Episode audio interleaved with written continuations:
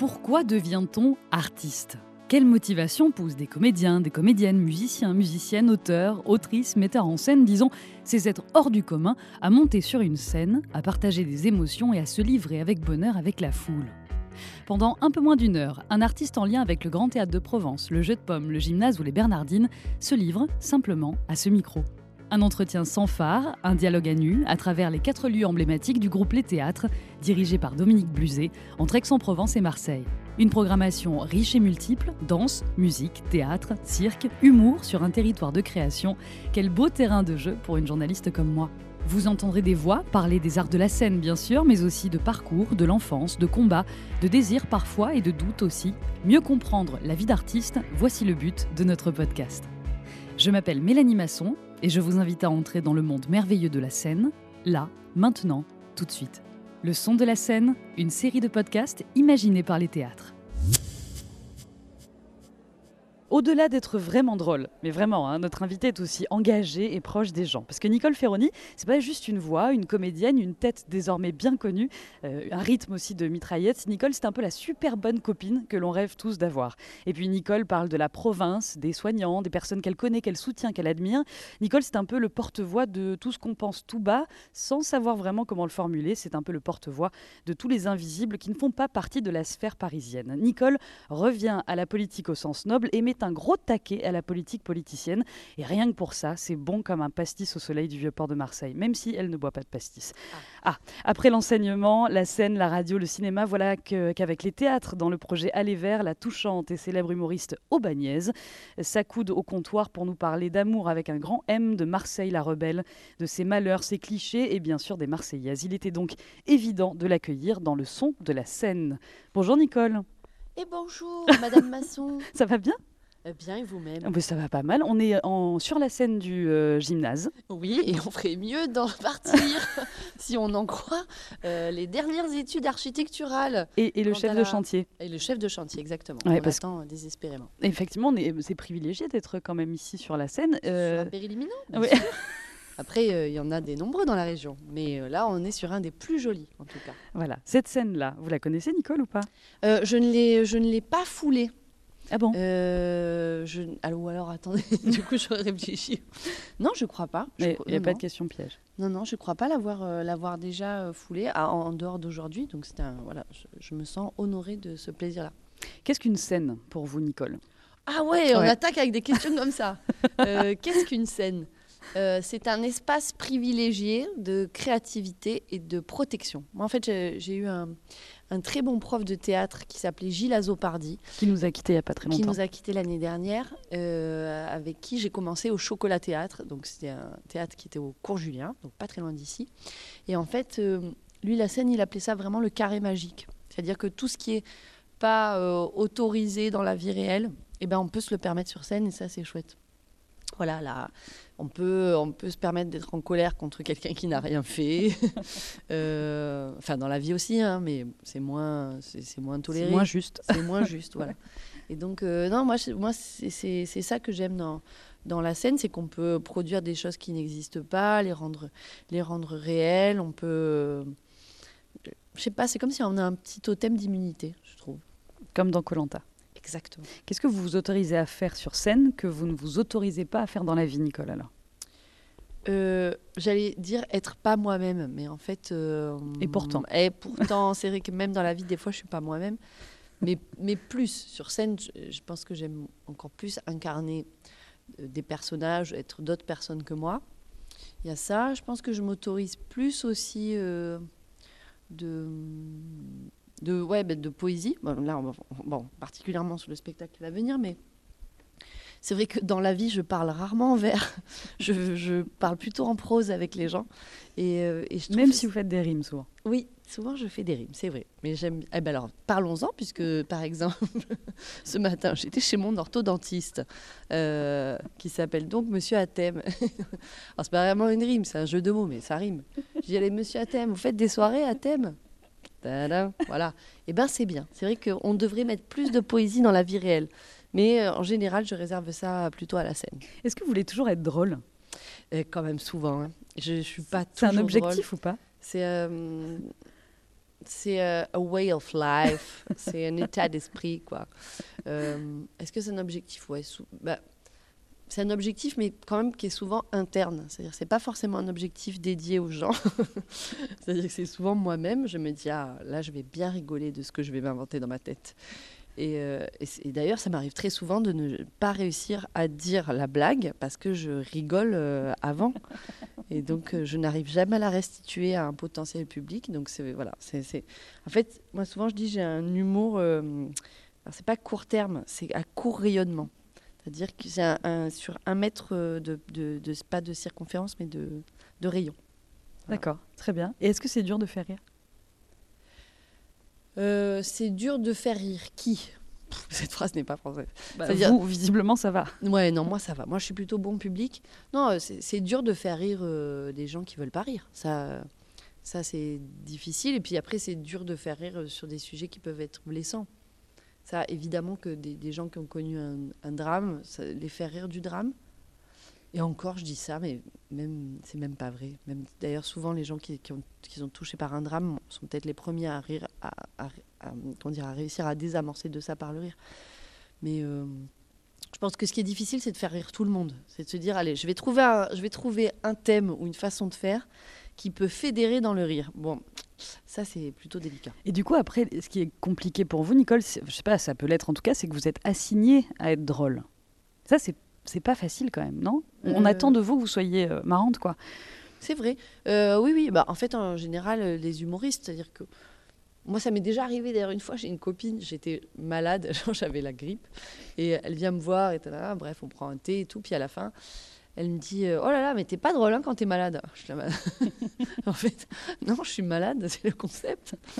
Et c'est vrai que j'étais là, j'étais un peu vexée. Je me disais Non, mais je suis pas une machine à rire, en fait. Et euh, oui, oui, il y y a quand même une attente. Mais après, elle est. euh, Ouais, là encore, je pense qu'elle est souvent aussi interne. C'est vrai que moi-même, j'ai vraiment en ce moment, particulièrement, je pense, cette pression du rire, de me dire. Comment dire De savoir si je, je, je corresponds encore à la définition d'humoriste. Parce que c'est vrai que humoriste, il y a vraiment, dans le, dans le cahier des charges, ben, faire rire. Et je l'ai vu, par exemple, beaucoup à la radio. Moi, j'ai fait beaucoup de chroniques euh, qui n'étaient pas drôles. Et en fait, ça m'allait plutôt bien. C'était, pour moi, c'était pas grave. Et mine de rien, bah, le fait que je corresponde plus au cahier des charges initial, euh, euh, ça n'a pas forcément été accepté. on, peut, on peut même dire que ça n'a pas été accepté. C'est l'une des raisons pour lesquelles France Inter, ça s'est fini Oui, ah oui. C'est la, c'est la raison principale. Ah oui, non, non, là, vraiment, c'est la raison principale. Ça n'est pas drôle, Nicole. Pardon, mais ça n'est pas drôle, ça n'est plus drôle. C'est Parce que du coup, c'est vrai que dans vos dernières chroniques, vous étiez plutôt rentre-dedans, parfois sur des sujets euh, Ouais. complexes comme le handicap, l'éducation, euh, euh, face à des invités en plus qui étaient des représentants politiques souvent. Est-ce que c'est peut-être ça qui a gêné aussi, c'est de- d'être trop piquante On y reviendra après avec l'émission que vous, vous animez en ce moment, mais euh, est-ce que c'était peut-être pas ça qui gênait au fond? Euh, alors, à la fin, en tout cas, j'avais plus l'invité en face, donc il y avait moins ce côté frontal. Euh, donc, je, me dis que bon, le fait qu'il soit parti 20 minutes plus tôt fait que, ah, pardon, le fait qu'il soit parti 20 minutes plus tôt fait que, ben, il n'y avait pas, il y avait peut-être moins ce, voilà, ce, côté, euh, ben, oui, frontal, c'est vraiment de face. J'avais plutôt, euh, plutôt tendance à adresser par le biais de mes chroniques par, euh, par auditeur interposé, on va dire, les, choses aux représentants politiques. Après, je pense que une chose qui est vraie, c'est que j'avais une colère. C'est vrai qu'il y a une colère qui a grandi en On moi l'a senti ça. Durant ces cinq dernières années. Euh, C'est ce qui fait que vos chroniques euh, peut-être répondaient autant à la colère peut-être sociale euh, qui grandissait, non oui, oui. Enfin, je- elles moi, je pense que je suis, je pense que je suis, je suis que réceptacle de ce que je vois, de ce que j'entends, et, euh, et, et c'est vrai qu'en fait, la vie telle qu'elle est, enfin, le- la société telle qu'elle est actuellement me fait moins rire. Effectivement, je, je- Mm. pas, pas que ça me fait moins rire, mais elle- je trouve que c'est dur, en fait. Je trouve que c'est très dur.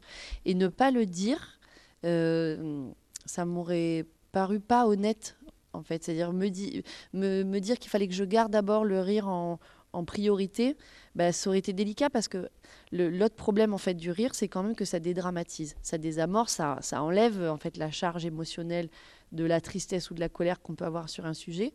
Et donc, il y a des moments, je me suis dit, ben, en fait, non, j'ai pas envie de rire de ça parce que c'est c'est pas drôle.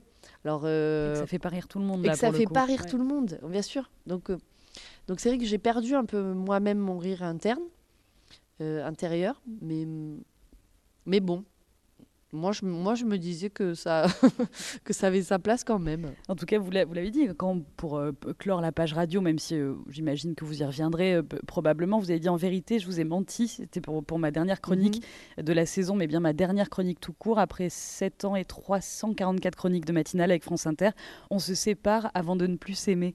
C'est joli quand même parce que c'était une manière d'être honnête envers les auditeurs. Oui.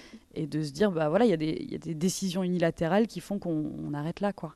Oui, c'est des décisions unilatérales, mais qui, qui, sont quand même le cheminement de. Comme toute rupture. Voilà, qui sont le produit de deux cheminements.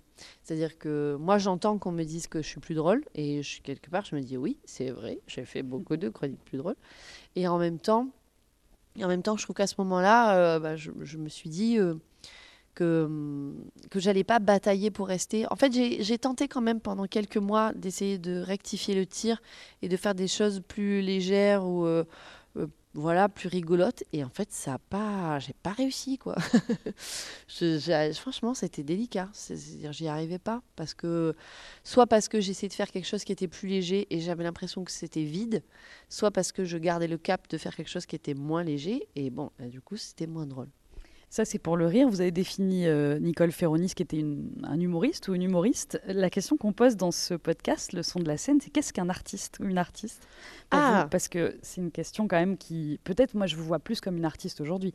Comédienne, animatrice à la télé, euh, comédienne au cinéma aussi. Mhm.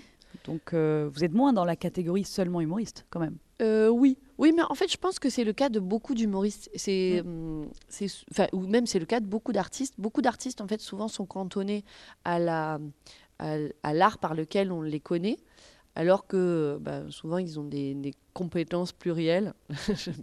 J'ai l'impression d'être ministre.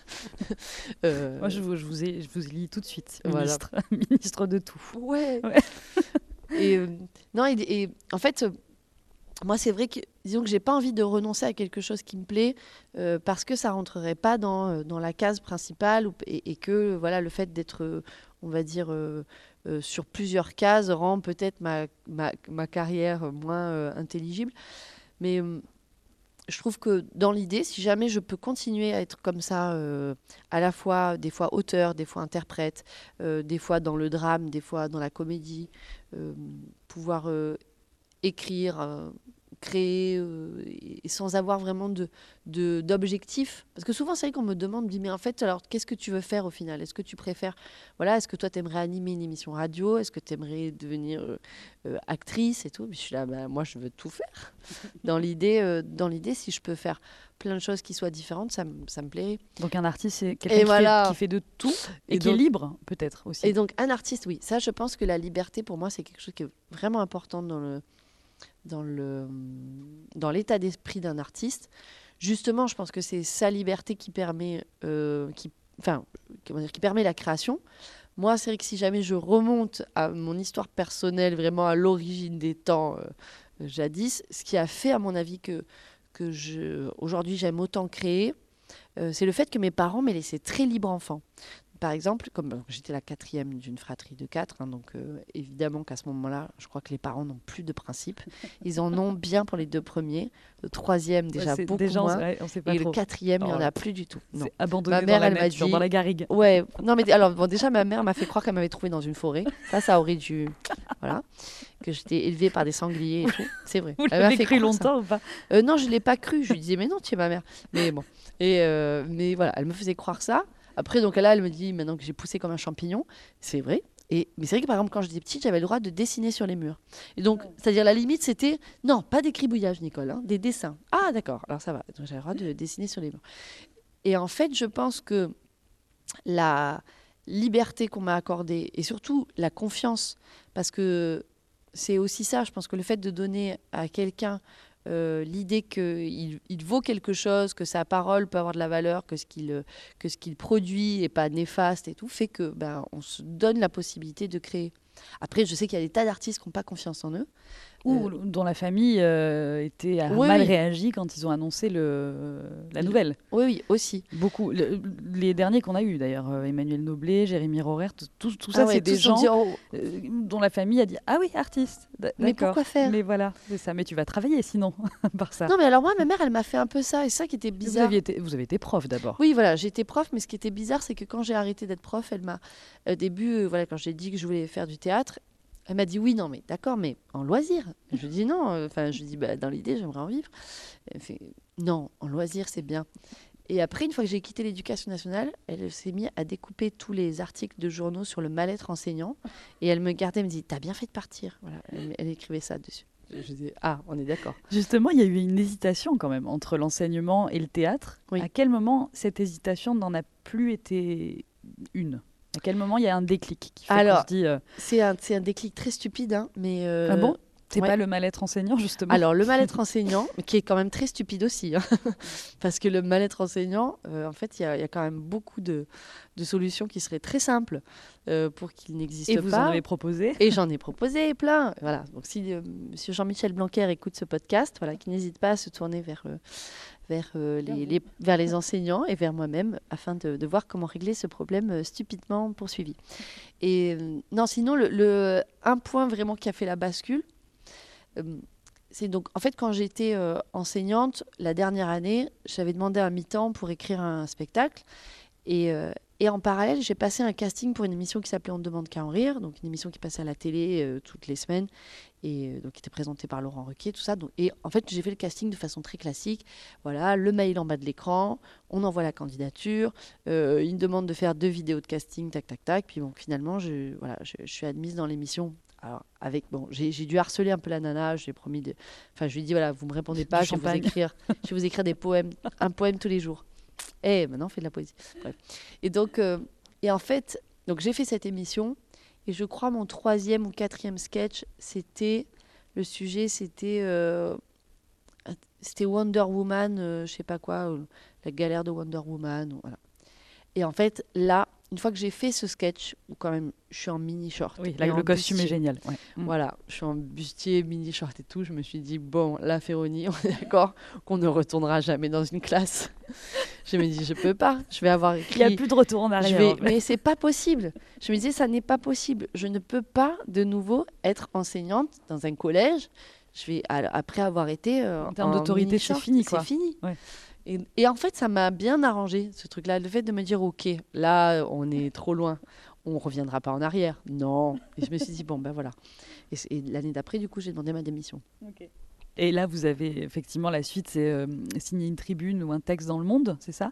Et là, c'est Oui, oui. Inter qui vous a repéré. En fait, euh, au départ, c'était même pas une tribune, c'était ma lettre de démission. Ah oui, c'est ça. ouais. C'est-à-dire qu'en fait, quand j'ai démissionné de l'éducation nationale, alors si des enseignants nous écoutent, euh, donc en fait, il faut savoir. Je le dis parce que j'ai pas facilement eu l'info de savoir comment on démissionne de l'éducation nationale, puisque à ce moment-là, donc dans, la gest- dans le gestionnaire de la plateforme de gestion de carrière, on pouvait pas cliquer sur démission.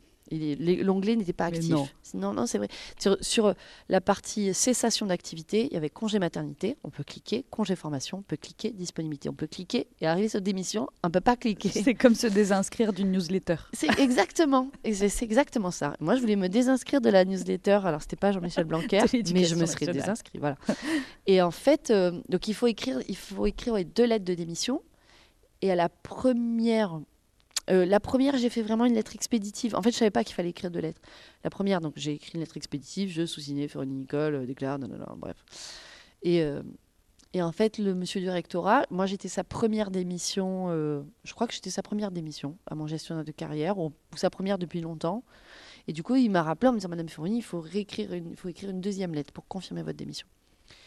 Et donc, et en fait, c'était bien que la vie me donne l'opportunité d'écrire une deuxième lettre. Parce que j'ai bâclé la première, alors qu'en fait, c'était un moment important. Et du coup, Et difficile. est difficile. Alors bizarrement pas si difficile que ça. C'était difficile en fait pour, pour l'éducation nationale. Je me disais pas, pas difficile, pas que je m'aime énormément et que je pense que je leur manque absolument, mais je me disais c'est triste en fait. Je trouve ça triste de partir en sachant que ça va mal et, euh, et je me disais les pauvres. En fait je me disais les pauvres, les pauvres élèves, les pauvres profs. euh, la, pauvre gestion administrative qui, doit faire ça, et, alors qu'elle sait très bien que, ce qui se passe, c'est pas bon. Et, euh, et ouais, en fait, c'était vraiment un aveu d'échec à, à la fois individuel, personnel et à la fois collectif. Je me disais, voilà, je m'en vais. Et je me dis, c'est tellement nul que je m'en vais. Et je vois le bateau couler. Je suis là, désolée, je vais partir. J'ai vraiment fait comme Jack, enfin, pas Jack du coup, comme. Parce qu'il a- il Parce a oui, coulé. il a Ouais. Bon, lui, c'est l'éducation nationale. Vous êtes Kate Winslet. Voilà, je suis Kate, je suis Kate sur la planche avec encore mon beau brushing. Et euh, non, et, et- et donc là, oui, j'ai pris ce temps-là et j'ai écrit une lettre de démission. Et en fait, à cette rentrée-là, donc en 2011, septembre 2011, euh, les profs ont manifesté euh, dès la rentrée. Et ça avait été un peu mal perçu par l'opinion publique. Voilà, c'était vraiment très, euh, comment dire, en gros, ah, ils viennent à peine d'arriver et déjà ils sont en grève. Et moi, je trouvais que les raisons pour lesquelles les profs manifestaient étaient très légitimes. Et donc, j'ai envoyé ma, lettre de démission au courrier des lecteurs du Monde en disant voilà, moi, cette année, je ne je, je vais pas me contenter de manifester parce que je m'en vais. je m'en vais. Alors qu'en plus, j'étais une privilégiée parce que j'étais agrégée, donc je travaillais moins, je gagnais plus.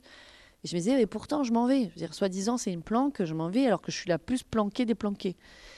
Et, et en fait, oui, c'est par ce biais-là que qu'ensuite je suis arrivée à France Inter parce que du coup, quelqu'un a lu l'article de journal euh, dont, dont était issue ma lettre de démission et m'a invité en tant qu'invité.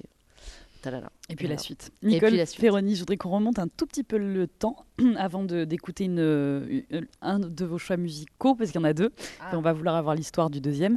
Euh, vous êtes né à Casablanca. Euh, Est-ce qu'il y a un lien pour vous encore avec le Maroc ou pas? Parce que vous êtes parti, vous aviez 7 ans, je crois, donc c'est Oui. quand même une partie de votre vie. Euh, une enfance euh, particulière à Casablanca, un lien encore ou pas du tout? Euh, alors moi, je suis celle de la fratrie qui a le moins de liens, on va dire, le moins de liens actifs. Parce que, par exemple, voilà, ma sœur, elle, elle, elle, elle, elle a fini par, euh, par, euh, dire, se marier. Non, en fait, elle n'est pas mariée, mais bon. bon, le père de ses filles est marocain. Euh, mon frère, mes deux frères, ils y vont. Alors, pas très régulièrement, mais en tout cas, mon frère aîné, Guillaume, il y va chaque année.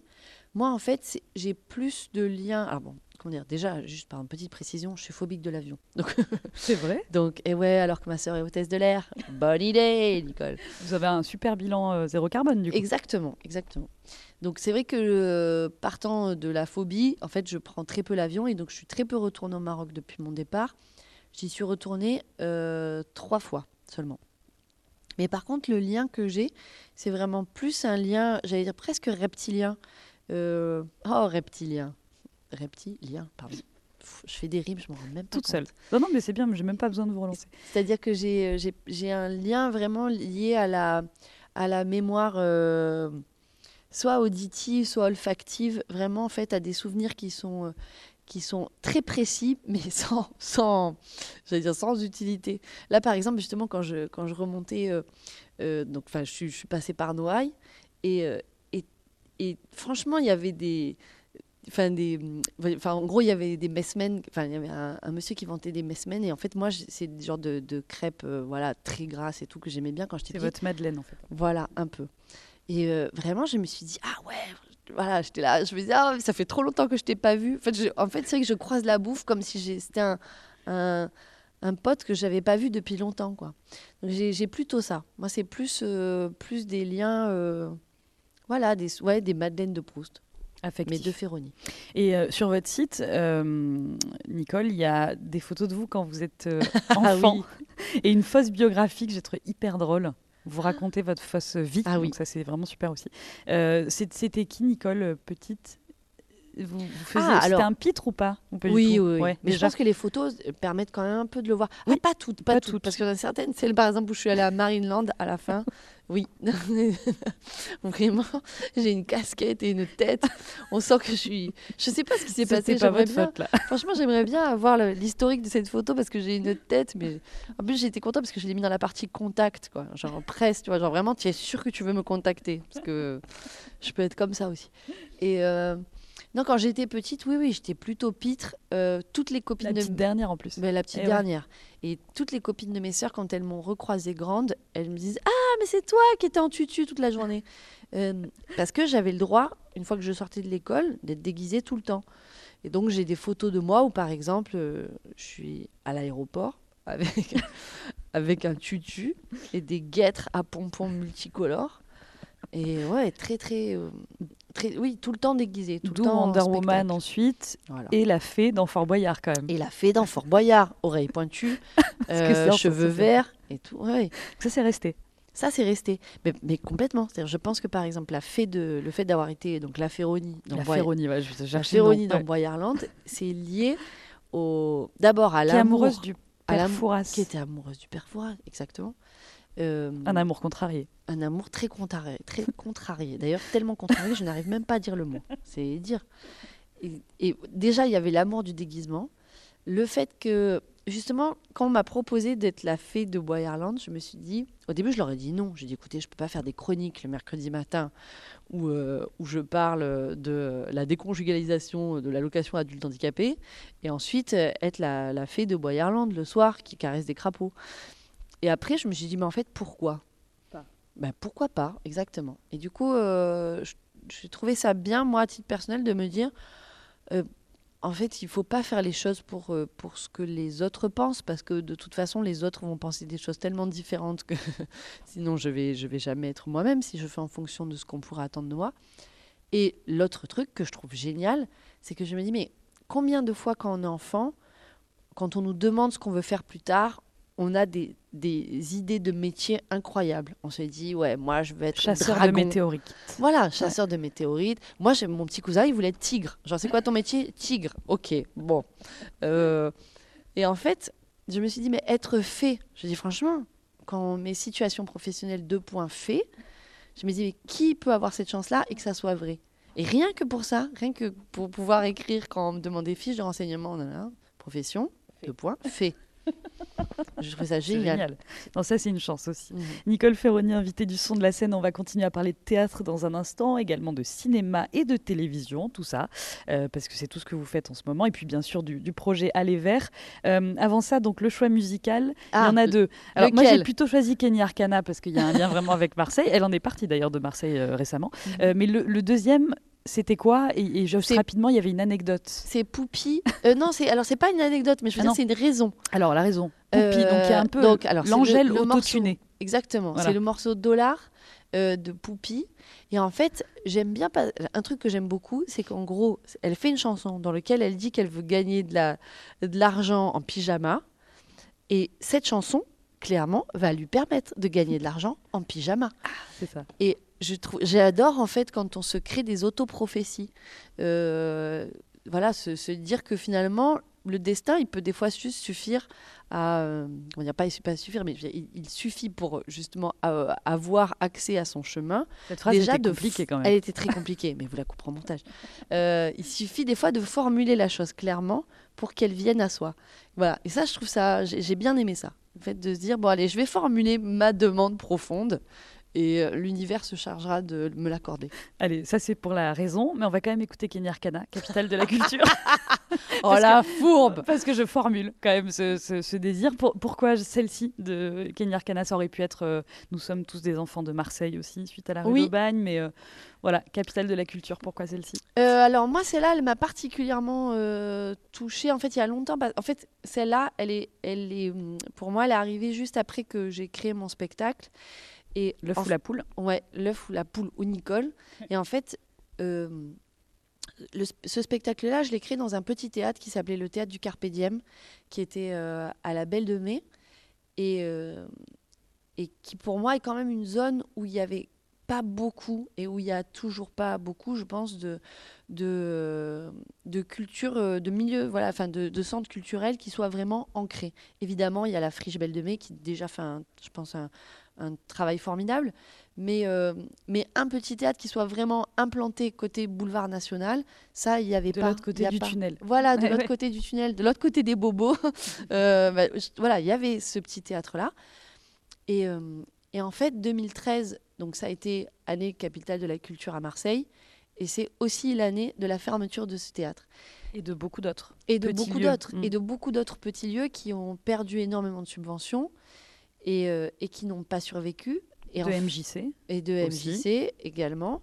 Et en fait, euh, moi, voilà, ça m'a, ça, ce morceau-là m'a vraiment parlé parce que j'ai vu, j'ai vu se faire la fracture dont elle parle, c'est-à-dire où, où on a d'un côté ben, un ministère de la Culture qui, euh, qui du coup ben, voilà, fait pousser un lieu immense comme le MUSEM et euh, voilà, le fait jaillir de terre. Et, et, en fait, toutes ces petites graines qui existaient déjà, ces, voilà, ces, ces petits lieux qui, ont, vraiment normalement permis, je pense à Marseille, de, ben, de, faire émerger la culture partout dans les quartiers qui d'un coup se sont éteints. Et je me suis dit, mais c'est quoi la culture au final? Parce que le mot culture, quand même, ça fait appel à la germination, ça fait appel au, fait que des choses poussent. Et euh, voilà, je vois. C'est vrai que le MUSEM, à ce moment-là, moi, au début, j'ai vraiment eu du mal parce que je l'ai vu comme, euh, la fracture. Je l'ai vu comme ceci. Alors que le lieu extérieur du MUSEM attire d'autres publics quand même. Oui, oui. Non, alors qu'aujourd'hui, mais... aujourd'hui, maintenant, je suis beaucoup moins retort. En fait, je pense que c'est vraiment la synchronicité des deux mm. qui m'a été difficile.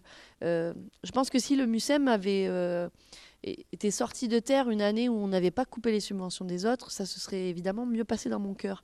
Mais là, je me disais non, je suis pas d'accord. En fait, je, ne suis pas d'accord avec le fait que que tous les petits lieux euh, ferment et que parallèlement on, on est ce géant-là qui vive. Mm. C'est, l'un doit pas, l'un doit pas empêcher l'autre. Moi, je l'ai vécu comme ça parce que, voilà, parce que on est dans un, même si c'est pas les mêmes financements, je me disais, l'État ou euh, nos impôts doivent euh, quand même, à mon sens, euh, permettre vraiment de, conserver une culture qui est ouverte à tous et donc qui doit aller chercher aussi les gens.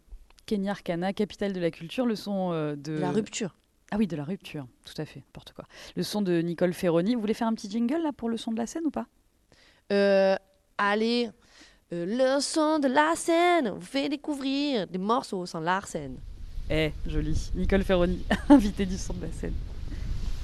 M-A-R-S-E-I, 2 L-E est à la U. Je reconnais plus ma ville, je ne reconnais plus ma rue. Où est mon centre-ville, celui d'avant a disparu. QNQSCV à tous ces enfants de la rue. À nos rues indomptées, génération du grabuge. Ma ville entière a sombré, soumise, pour en faire une belle ville de la côte d'Azur. Marseille City en chantier, dernier coup de massue. En faveur de leur modèle, des dossiers sous leur cocktail. Grotesque à l'heure où mes frères saluent. Pendant qu'ils construisent leurs hôtels, plus belle et ma ville tout dans vos têtes. Marseille reflète à notre insu. Petit déliement, de longue peine au gourmet ou à l'huile. Pour pas grand chose dorénavant, on te fracture. Qu'est-ce qu'est devenu la Joliette après expulsion par centaines, certainement parce qu'on aurait voulu où est la ville du bled?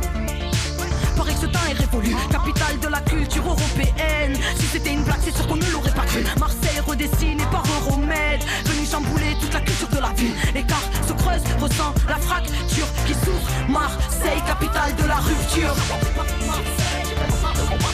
Capitale de la rupture.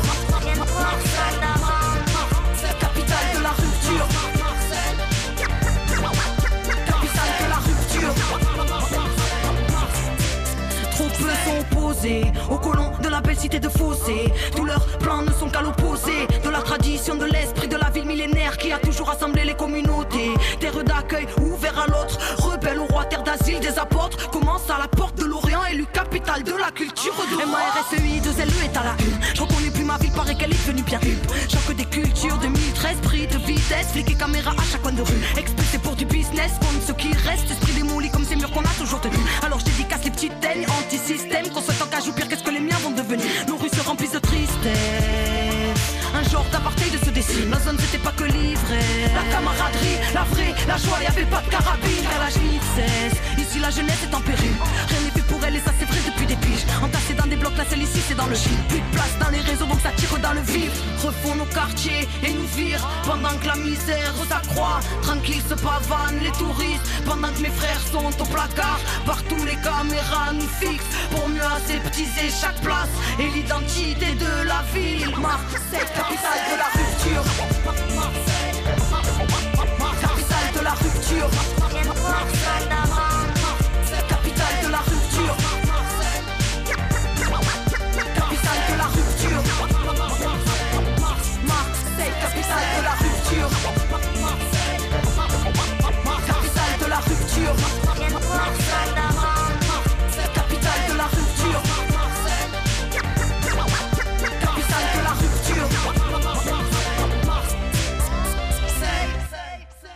Kenny Arcana, le, son de, Nicole Ferroni, son choix musical dans le son de la scène. Nicole, vous êtes euh, euh, très active sur Twitter. Ah oui. Est-ce que c'est un autre moyen de faire entendre votre voix, puisqu'il n'y a plus les chroniques sur euh, France Inter, et toujours cette vérification méticuleuse des sources Ah que là là. vous employez? Je sens que c'est- voilà, vous êtes hyper pro là-dessus, ça devient presque un toc. Oui, oui, c'est un toc. C'est un toc, mais c'est important. Donc Twitter, oui, porte-voix quand même, et toujours euh, vérifier ses sources. Ça, c'est Oui. le côté agrégé. fait, Je sais pas. Euh, là, au, au début, donc, quand j'ai arrêté France Inter, donc c'était au mois de juin. Bon, au début, je me suis pas rendu compte que j'avais arrêté France Inter, puisqu'après, c'était les vacances d'été. Donc, moi, je faisais nanana, je faisais du déni. Et puis, euh, arrivé au mois de septembre, je me suis bien rendu compte que les autres, ils avaient fait leur rentrée des classes et pas moi. Et euh, au début, j'ai pas forcément eu le besoin euh, de de faire des chroniques entre guillemets j'ai pas ressenti la frustration et en fait là je vois que plus le temps passe et plus je suis là ça me titille ouais, ça vous me démange. repartagez des chroniques d'ailleurs. Ouais, des fois je repartage Sur certains chroniques, sujets. Exactement. Et puis euh, là, depuis la rentrée, bah, voilà, par exemple, il y a forcément bah, pour la rentrée scolaire, il y avait Jean-Michel Blanquer qui passait un mercredi matin à France Inter. Moi, j'étais chez moi, je me suis dit quand même, normalement, normalement, voilà, c'était un mercredi en plus, donc. Donc, euh, du coup, bah, j'ai fait, j'ai fait une petite chanson. Voilà, des fois, je fais des petites vidéos. Donc, en en fait, là, ce que je fais en ce moment, du coup, c'est que je, je fais des chroniques, mais maison. Donc, euh, par exemple, j'en ai fait une sur euh, le vote concernant la déconjugalisation de l'allocation adulte handicapé, parce que vraiment, j'étais tellement en colère quand j'ai vu ce qui s'était passé à l'Assemblée nationale que Le soir, souvent la nuit.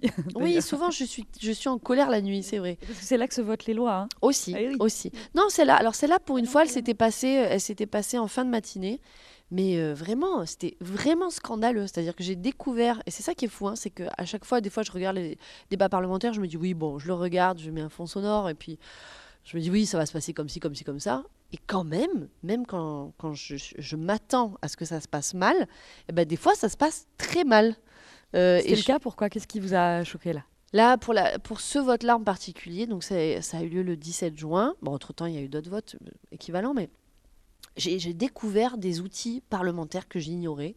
C'est-à-dire qu'en gros, ben, euh, clairement, il était possible à ce moment-là que des députés de la majorité basculent du côté, euh, enfin obscur, mais qui, pour moi est le côté de la clarté, c'est-à-dire donc euh, propose de déconjugaliser l'AH. Alors c'est un peu complexe, mais en gros c'est pour que les personnes handicapées ne soient pas dépendantes des revenus de leur conjoint. Et en fait, la ministre, elle a d'abord fait, elle a sorti une, première, comme à Milborn, le premier euh, truc, la première carte, elle a sorti, c'était réserve de vote. Euh, donc ça, réserve de vote, ça consiste à, voter, mais euh, à la fin du texte. Donc ça laisse le temps en fait d'appeler des collègues, voilà, pour savoir s'ils peuvent venir pour la fin du match mettre des buts. Et en fait, comme même là, elle s'est dit qu'elle allait perdre, elle a sorti une deuxième euh, botte de Milborn, à savoir le vote bloqué. Et le vote bloqué, ça c'est quand même un truc qui est vraiment scandaleux, c'est le fait que le gouvernement fait voter le texte avec les amendements que lui tolère. Et, et ça c'est quand même fou parce que nos représentants, nos députés, c'est leur boulot. Enfin, c'est- ils nous représentent pour déposer des amendements, c'est-à-dire des, modifications de la loi. Et donc si jamais toi, en tant que ministre, tu dis, bah, alors tes modifications, j'en veux pas, c'est exactement comme si tu dis au peuple, excusez-moi, mais en fait, le peuple, je vais mettre mes doigts dans mes oreilles et blablabla, bla, bla, bla, je vais pas t'écouter. Et non, ça, je trouve ça scandaleux. Vraiment, je me suis dit, euh, là, c'est pas. C'est même pas politique, c'est pas poli, tout court. J'ai trouvé ça, euh, non, c'est pas gentil, quoi. Je, je- Et puis surtout pour une, une secrétaire d'État des personnes, euh, aux personnes handicapées, vraiment. Tu dis, écoute, euh, je pense que ça va. Je pense que les personnes handicapées, déjà, elles doivent vivre avec des trottoirs qui sont trop hauts, des, des fois des programmes qui sont pas sous-titrés. Si en plus, on, euh, si en plus quand, quand les députés se mettent d'accord, tu, tu leur demandes de se taire, c'est pas, c'est pas cool.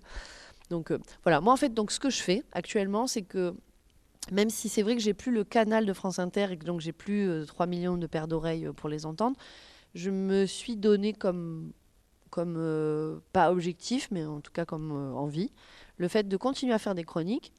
Et donc euh, voilà, bah, donc la semaine dernière, je fais une chronique pour euh, la justice euh, parce que c'était une journée de mobilisation sur la justice. Et du décryptage, surtout. Voilà, et du décryptage. Oui, parce qu'en fait, je trouve que c'est ça qui manque aussi, euh, comment dire, dans les, dans, dans les infos. Moi, à titre personnel, je trouve, et je suis désolée, hein, Mélanie Masson, hein, même si vous êtes journaliste et que vous êtes une très bonne journaliste et que je vous ai vraiment écouté des fois. N'en faites pas trop. Voilà. Euh, je trouve que souvent les infos manquent d'infos. Je, je trouve que l'information manque d'information. Je trouve que par exemple, on va beaucoup débattre des candidats de la présidentielle et, euh, et, pas parler de programme. Et pas parler de programme ou pas parler de législative. C'est-à-dire que franchement, en fait, quand on parle des législatives, on parle des candidats, mais on ne dit pas à quoi ça sert un député. Moi, je, sais que avant de faire des chroniques à la radio, je ne savais pas ce qu'était un député.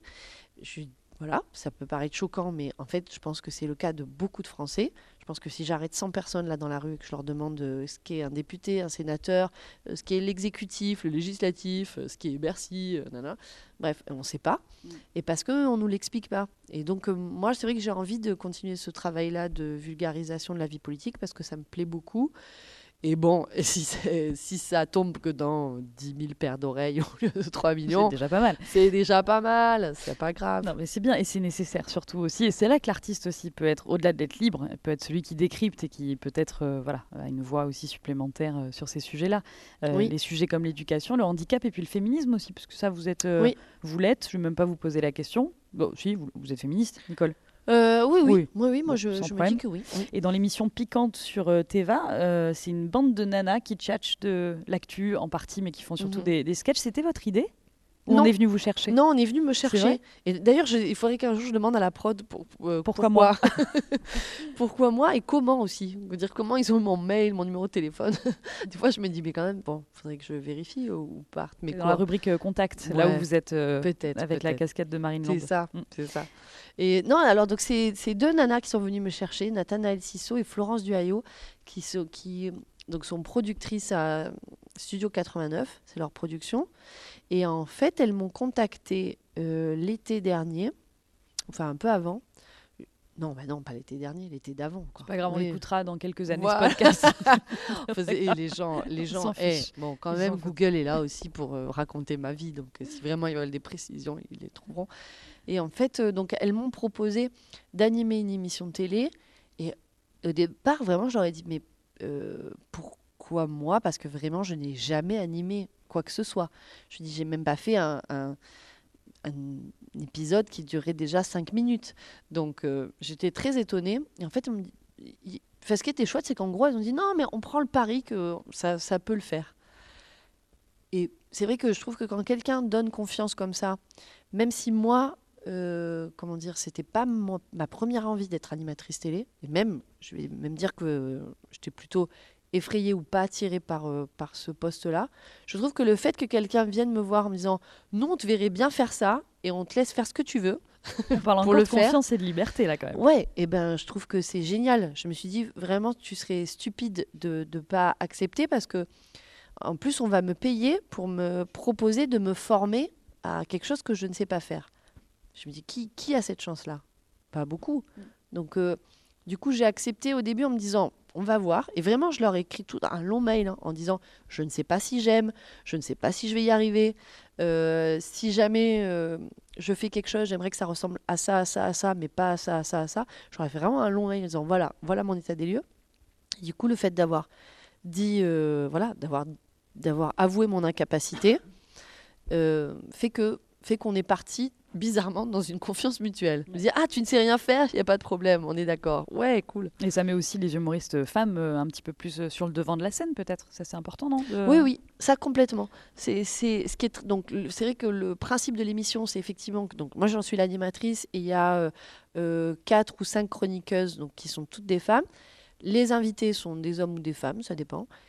Et le fait qu'on soit une équipe féminine au début, c'est vrai que je pense qu'il y a évidemment un, comment dire, un côté un peu marketing qui est aussi lié à la chaîne, parce que bon, c'est diffusé sur Teva, c'est une chaîne qui est féminine, qui veut, je pense, passer un peu de féminine à féministe, c'est-à-dire qu'il a envie d'avoir un contenu qui soit peut-être un peu plus engagé. Et, euh, mais au début, il y avait aussi quand même le côté vitrine qui, en ce moment, Enfin, moi, des fois, j'appelle ça le fouf-washing. C'est-à-dire qu'il y a, y a quand même un. Y a quand même, non, mais c'est vrai, il y, a un pendant, y a un pendant féminin du greenwashing qui, qui, qui existe. Donc, le greenwashing, voilà, c'est le fait de mettre des, de la verdure, ben, comme sur ce petit pot. euh, oui, parce que j'ai une tasse à café, là, avec du, avec du verre. Bon, il y a écrit Les compostable. Oui, il y a écrit compostable, c'est vrai. derrière aussi. Ouais, non, mais des fois, ils mettent juste le verre et puis ils mettent Ouais. genre euh, euh, préservons l'environnement. Mais Mm. Sauf que le truc, il est en plastique. bon. Euh, et il y a quand même l'équivalent aussi, des fois, moi je trouve, hein, avec, euh, avec la, la- la cause euh, des femmes, qui est que des fois, ben, sous couvert de, de vouloir défendre des trucs très féministes, eh ben, on fait passer, ou en tout cas, on s'accommode de situations qui ne le sont pas du tout. Voilà, n'est-ce pas, Marlène Schiappa? C'est bien, on a eu Jean-Michel Blanquer, Marianne Chapa, manque plus qu'Emmanuel Macron, on sera bien. non, mais, non, mais parce que c'est vrai que des fois, je vois, je vois souvent, il y a des, des campagnes euh, voilà, pour lutter contre les violences sexistes. Et, et voilà, et, et puis je suis là, bon, ok, et maintenant le nombre d'hébergements d'urgence, on... non, je sais pas, on fait quelque chose. Parce que, Concrètement. oui, parce que appeler le 3919, euh, en fait, ça sert si derrière on peut orienter ces femmes et les protéger. Si jamais on peut pas, bon, bah, il y a un moment donné, euh, arrête pas, arrêtons de faire de la pub pour le 3919, mais c'est pas ça la finalité. Donc euh, voilà. Et donc, bon, du coup, pour reparler de Piquante, c'est une émission donc, qui, je pense, au départ, voilà, part quand même aussi de, de, ce- de, comme- Ce fouf-washing. de ce foufwashing, peut-être, mais qui, euh, qui est vraiment, euh, pour moi, le, le, le lieu de la sororité. Voilà, c'est un mot qu'on se met de plus en plus à employer. Voilà, le fait d'être. Donc, c'est l'équivalent de la fraternité, mais entre sœurs.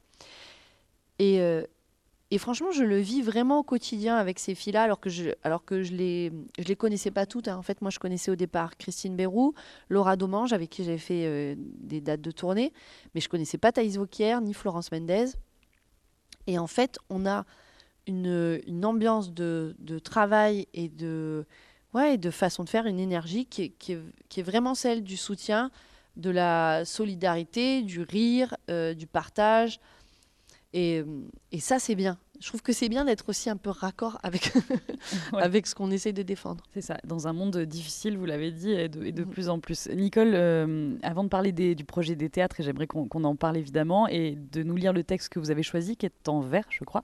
Oui. Euh, le prochain spectacle, c'est pour quand? Parce que Ouais, mais j'ai un ça, c'est la question. C'est comme les- quand on pose la question à quelqu'un qui fait une thèse. C'est c'est un peu. Ah, je croyais les enfants aussi. Ah c'est un peu comme c'est pour quand les enfants Non, je vais aussi un pas vous poser de questions hyper intimes comme ça. Je trouve que c'est un peu gênant. Non, pas vous, mais parce que là, on s'approche des, Et sinon, l'amour, de Noël. Non, mais c'est. Ah oui, la question qu'on pose. Les oui. enfants étaient accompagnés, c'est ça Ouais, ouais, aussi. Ça Non, je poserai pas cette question. Donc la thèse. Le prochain spectacle, parce qu'on l'attend quand même. Mais oui, mais oui. Mais en alors fait, c'est. On va, comment dire, ça, ça titille un peu la question sur le rire. Pour de vrai, la, fameuse pression du rire. Euh, en fait, moi, je crois que j'ai envie de refaire de la scène. Ça, c'est vrai. Je le vois. Et par exemple, là, ce- le projet de, euh, le projet de, je vous offre un verre et donc d'aller faire de, la poésie dans les bars. Il y a un truc comme ça où je vois que j'ai envie de retrouver le lien avec le public. Après, c'est vrai que je fais un peu un refus d'obstacle sur le, sur le deuxième spectacle. Et le premier a vraiment bien marché en plus. Quoi. Mais Il a tourné en- longtemps. Ah oui, oui, oui, c'est ça. Mais euh, j'ai, en fait, je suis un petit peu, comment dire, dans un dilemme qui est que, euh, qui est que, en fait, beaucoup de gens me connaissaient de- du fait de mes chroniques d'Inter, et que moi, faire euh, ce que je fais sur Inter en spectacle, ça m'intéresse pas. Ça m'intéresse pas en fait de faire de l'actu pendant une heure et demie. Mm. Euh, je, je crois que j'avais envie de faire du personnage, l'interprétation. Je trouve que la scène, elle se prête plutôt à ça. Et en même temps, je ne me vois pas non plus euh, être complètement déconnectée de ce que je fais par ailleurs, parce que forcément, en fait, quand même, un public qui vient voir euh, ce qu'il a envie de voir. On peut pas dire, hey, mange ces yaourts au bifidus actif, et ensuite euh, lui vendre euh, des oranges. Ça n'a rien à voir. Bon, ben là, c'est un peu pareil. C'est-à-dire que si on nous connaît pour quelque chose, moi, je peux comprendre que les gens aient envie de voir ce qui conna- voilà, ce qui les titille. Mm. Donc, j'étais un peu voilà, dans ce dilemme-là. Et, et là, en fait, je crois que j'essaye de me dire que qu'il faut que je fasse ce qui me paraît le plus intuitif. Voilà, sans forcément correspondre à l'attente, etc. Mais donc que je trouve un moyen. Donc en gros, donc pour euh, tout ça, toute cette intro pour arriver Pour dire ça viendra quand ça viendra. voilà, pour arriver, ça viendra quand ça viendra. Non, j'ai j'ai un projet peut-être, mais je- sauf que j'en parle depuis un an alors que je le fais pas. C'est que je vois que ce qui me plairait, ce serait en fait d'interpréter des choses sur scène peut-être le fait de m'affranchir de la pression de faire mon texte, ce serait de faire le texte de quelqu'un d'autre. Et donc, je, m'étais mis en tête peut-être de faire les femmes savantes toutes seules. Non. Ouais. Voilà, je me disais, 12 personnages, pourquoi pas? ouais. On est bien. Non, et j'aimerais bien faire ça. Bon, le seul souci, donc, c'est que c'est un texte en vers, donc c'est très compliqué. ça Vous parce- entraînez un peu avec les théâtres, c'est bien. voilà. Mhm. Mais sauf que ça demande un apprentissage. Franchement, le texte en vers, c'est vraiment chaud patate parce que euh, un texte en prose, je veux pas dire qu'on a le droit de le massacrer, mais un peu. C'est-à-dire que si j'ai un trou de mémoire, un texte en prose, j'ai pas trop de scrupules à me dire Ah, je mets une phrase pour retomber sur mes pattes. Un texte en vers, verre. en alexandrin, c'est parce qu'en plus c'est ça, c'est-à-dire c'est que des, des 12 pieds. Donc on peut on peut pas même se tromper d'une syllabe. Euh, donc ça demande une rigueur, un travail qui est colossal et en plus il faut que il faudrait que voilà j'arrive à et à rendre le truc qui soit à, à rendre le truc pas euh, comment dire euh, indigeste Mm. Parce que euh, je trouve que pareil jouer 12 personnages ça veut dire qu'il faut trouver le, le- le parti pris pour que pour que ça soit compréhensible. Bah, comme on est sur la scène du gymnase et qu'il y a 4 ans de travaux, Exactement. 4 ans. du coup. Rendez-vous en janvier 2025. 25, 26 même. Euh, le projet des, de Aller Vert, pour terminer, euh, Nicole, avec les Oui. théâtres, euh, avant d'en parler, donc je ne vais pas tous les citer, mais c'est du, dans plusieurs euh, lieux de, de Marseille, les Danaïdes, le Massy, la Pub, le Café de la Banque, la Brasserie Le Terminus, le Comptoir du Gommier, j'en passe et des meilleurs. Vous allez donc offrir des verres sur des textes que vous avez euh, vous-même euh, écrits, Nicole, à des gens Alors, qui a- sont là? en pas, fait, pas que. En a- fait, il y a les deux. Ouais. Euh, la- le cahier des charges, voilà, je donne le cahier des charges parce que c'est ce qu'on m'a on m'a demandé. Et pour une fois, je vais le faire. en gros, ce que voulait, euh, ce que m'avait proposé euh, Hervé Ponce et Dominique Buzet. Alors c'est rigolo parce que Hervé Ponce fait partie des gens qui a eu mon numéro de téléphone, je ne sais pas comment. Et comme quand il a laissé un message sur mon répondeur, j'entendais réponse et pas Hervé Ponce, j'ai dit mais n'importe quoi, le mec il s'appelle Réponse. Les gens ils font des jeux de mots, ils se sentent obligés d'être drôles avec moi. Et en fait non, il s'appelle Hervé Ponce. Bref, donc je- on le salue. Donc son, leur proposition c'était que je, je fasse un spectacle en vers, mais qui comprenne à la fois des textes que j'écrive et des textes euh, que des textes d'auteurs, soit marseillais, soit en lien avec Marseille. Et, euh, et l'idée, c'était aussi que le comment dire que les moments de lecture soient pas identiques, parce que donc je vais faire 10, euh, 10 moments, et, donc euh, les gens puissent venir euh, en voir plusieurs sans, euh, sans se lasser au bout du deuxième. Et en fait, c'est là où je me suis dit, bon, j'ai commencé à regarder d'abord les auteurs marseillais, donc la, la liste, euh, voilà, faire des recherches et tout, parce que en plus, il faut que ça soit des textes en vers. Et, et en fait, c'est là où je me suis dit que je suis partie finalement sur cinq axes, parce que euh, il y a cinq thèmes, moi, qui m'intéressent. Euh, Enfin, il y en a d'autres, hein, mais là, en l'occurrence, euh, je me suis dit que j'allais faire ça. J'avais envie de faire donc euh, un thème que j'ai appelé peu cher mesquine, donc c'est-à-dire les, les malheurs de Marseille. Les Marseillaises, parce qu'en fait, elles sont pas nombreuses. Quand on tape, si vous tapez auteur euh, Marseille, euh, ben, en fait, franchement, on n'en cite pas beaucoup. J'en ai pas en tête là. Et bien justement, c'est pour ça que j'ai pris le texte, celui-là. Euh, Mélanie Masson. Oui, Nicole. Ensuite, j'ai fait euh, le choix de l'amour, parce que, bon, bah, forcément, ça c'est quand même un thème central dans la vie de beaucoup. Euh, celui aussi de, de Marseille en tant que ville rebelle, parce qu'on est quand même dans une ville qui a le, le culte de l'opposition. Ouais. Euh, et ça, je trouve ça fort et, et Depuis toujours. hein. depuis toujours, et je trouve ça très chouette à défendre. Et, euh, et quand même aussi voilà la partie cliché carte postale, c'est-à-dire cliché à la fois la carte postale immersive, c'est-à-dire bah, faire voilà lire un texte peut-être qui va parler d'un quartier en particulier, et puis moi éventuellement écrire un texte autour d'un cliché, que ça soit la cagole, euh, voilà, ou ce- les cacous, je sais pas, je vais voir. Voilà, Très bien. c'est bon? C'est bon? C'est franchement le cahier des charges. Là, enfin, c'est super. hein. voilà. Ouais, Là, si les gens vraiment. comprennent pas, ben, il faut Ouais. qu'ils viennent. Vous allez nous lire votre texte du coup pour terminer, Nicole Ferroni. Juste un mot sur votre lien avec les théâtres en quelques mots. euh, tant qu'aubagnaise, euh, vous alliez au gymnase, au, au jeu de pommes, au grand théâtre? Oui, lieux- alors moi c'est marrant parce que le jeu de pommes, même euh, j'ai fait des ateliers, des ateliers théâtre en même temps que j'ai euh, fait des, en même temps d'ailleurs que j'ai rencontré euh, Gilles Azopardi au Chocolat Théâtre, donc j'allais au, au jeu de pommes et et mais j'ai fait des ateliers vraiment bizarres. bizarre mais très chouette parce que moi j'ai enfin comment dire j'avais à ce moment-là je pense encore une vision très classique du théâtre où euh, voilà ben, on apprend un texte on le joue on l'interprète on travaille la diction etc alors que là j'étais je me suis retrouvée dans un atelier où on travaillait encore une fois la confiance c'est-à-dire où justement il fallait qu'on se jette en arrière et que les autres nous récupèrent En tutu ou pas? Euh, non, pas forcément. Pas forcément. T'es pas obligé. Mais je pense qu'on aurait pu. Et, euh, et donc, ouais, c'était, je pense, ma première pratique théâtrale un peu contemporaine, un peu euh, subversive, où, ouais, après, il fallait qu'on se porte les uns les autres en l'air. Et c'était très rigolo. Donc, euh, j'aime bien, en fait, aussi l'idée que le théâtre soit pas un lieu seulement qu'on pratique en tant que spectateur ou comédien, mais aussi en tant que pratiquant, c'est-à-dire on est dans cette espèce d'entre-deux euh, où c'est pas juste quelque chose qui se donne et qui se reçoit, mais aussi quelque chose qui se fabrique. Qui se co-construit entre le public Oh là et les auteurs. Ouais, c'est bien. Allez, Mélanie Allez, Masson, allez, Nicole Ferroni. de la co-construction. Vous allez nous et vous ministre de la confiance, Nicole. Vous allez nous lire votre texte. Il est court. hein, Il y a deux. euh, ah oui, non mais c'est très bien. Deux Ah strophes. bah, pour une fois, là aussi, j'ai respecté le cahier des charges. On m'a dit euh, Dix lignes. 10 lignes. Et bon, il y, en a, il y en a 12. Non, il y en a 10. Non, non, il y en a 12. Ok. Je sais pas. Vous savez mieux compter que moi. Alors de, de quoi ça s'agit? Alors, Marseille Altouvitis, en fait, euh, donc c'est une auteure marseillaise euh, du XVIe siècle. Il fallait remonter loin. Eh oui, Eh non, oui. que je que donc que je ne connaissais pas, que je connais que je connaissais absolument pas.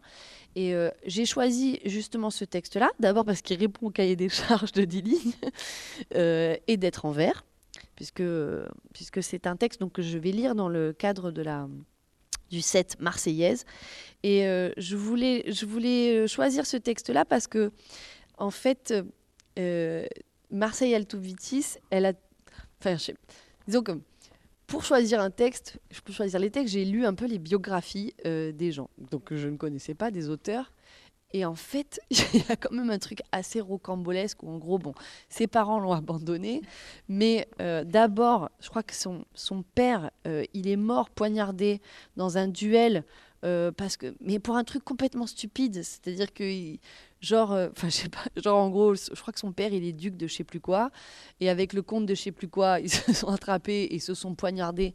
Mais à ce moment-là, c'était c'était normal parce que en tant que noble, on avait le droit de se poignarder.